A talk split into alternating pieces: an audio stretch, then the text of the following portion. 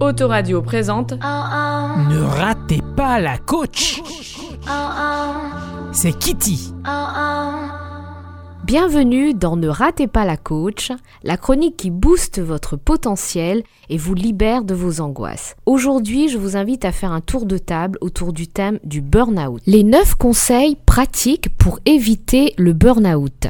À force de vouloir être la parfaite working girl, on s'épuise. Pour éviter le burn-out, voici quelques conseils pour apprendre à prendre du recul et à être plus cool avec vos propres exigences.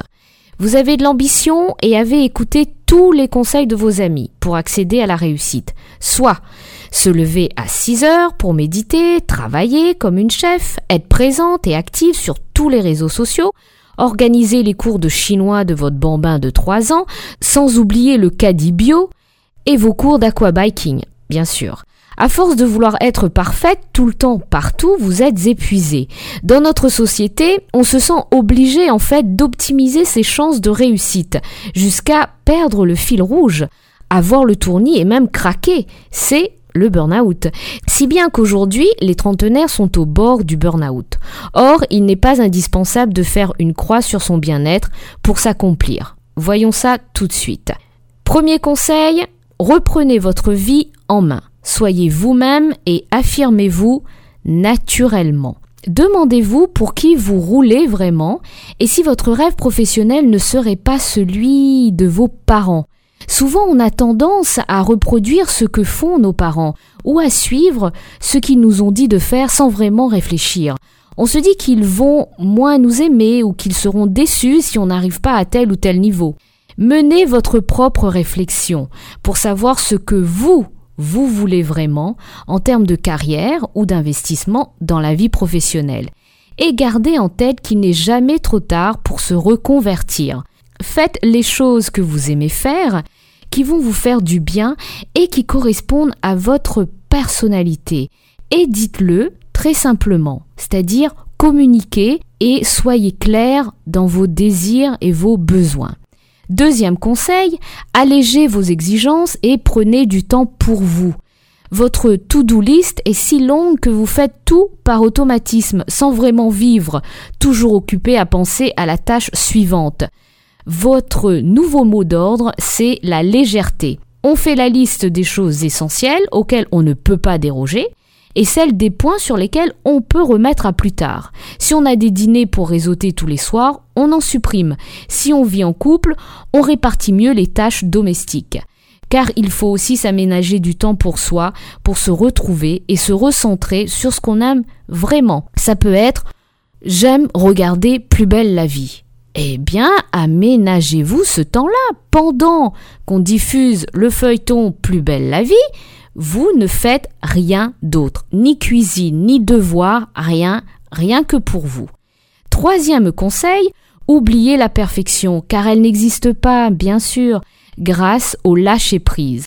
On vous voit venir à 10 km à la ronde. Vous pensez déjà au cours de méditation et de tai chi que votre copine Stéphanie vous a recommandé. C'est terrible. Même dans le lâcher-prise, vous cherchez la perfection avec des activités dont vous pourrez vous vanter dans un dîner mondain.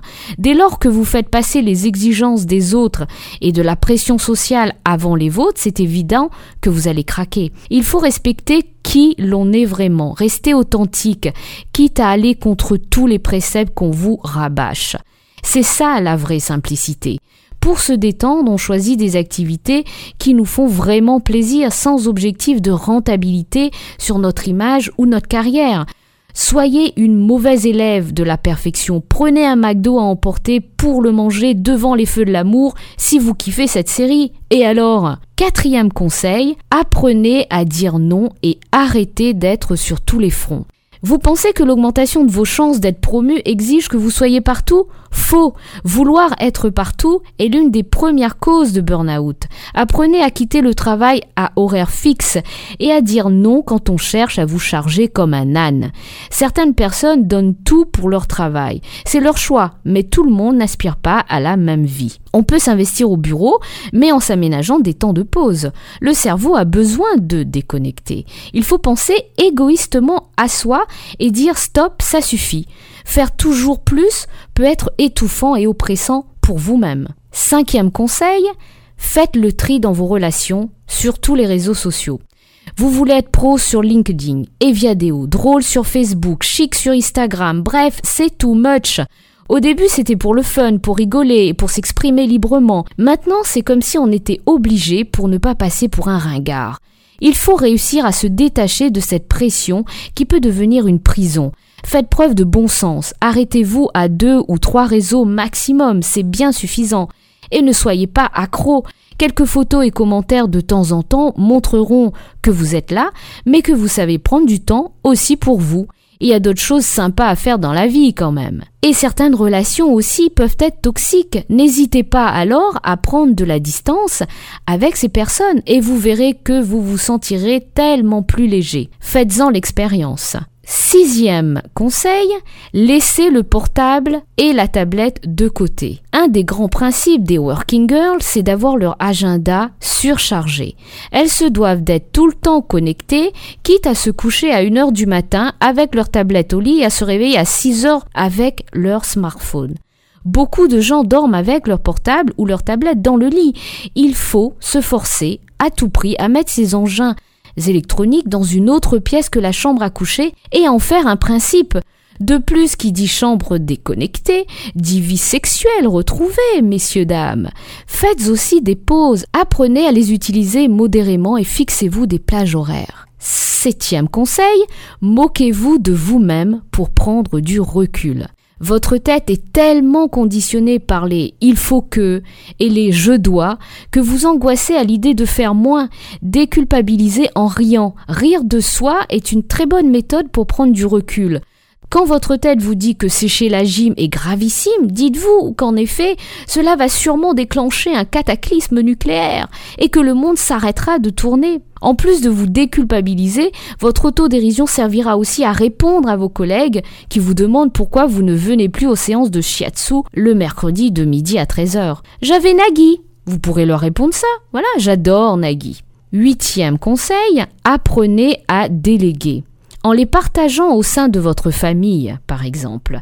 Les enfants adorent avoir des responsabilités, confiez-leur des petites missions et vous verrez, ils seront super fiers. Au travail, c'est la même chose, reposez-vous sur deux membres de votre équipe ou parlez-en à votre responsable en lui expliquant que vous souhaitez un peu d'allègement. Neuvième conseil, et donc le dernier, ne restez pas seul face à cette situation de burn-out.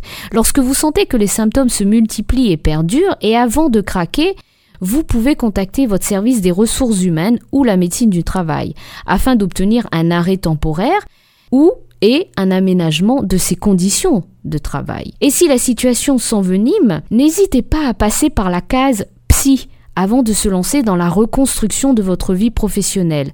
Ce n'est pas la peine de retourner au travail dans les mêmes conditions, vous allez encore plus morfler. Et ce n'est pas une honte d'aller consulter un psy ou un coach d'ailleurs. Le débat est maintenant clos je vous propose d'explorer d'autres thèmes qui vous tiennent à cœur au prochain rendez-vous. C'était Ne ratez pas la coach oh, oh.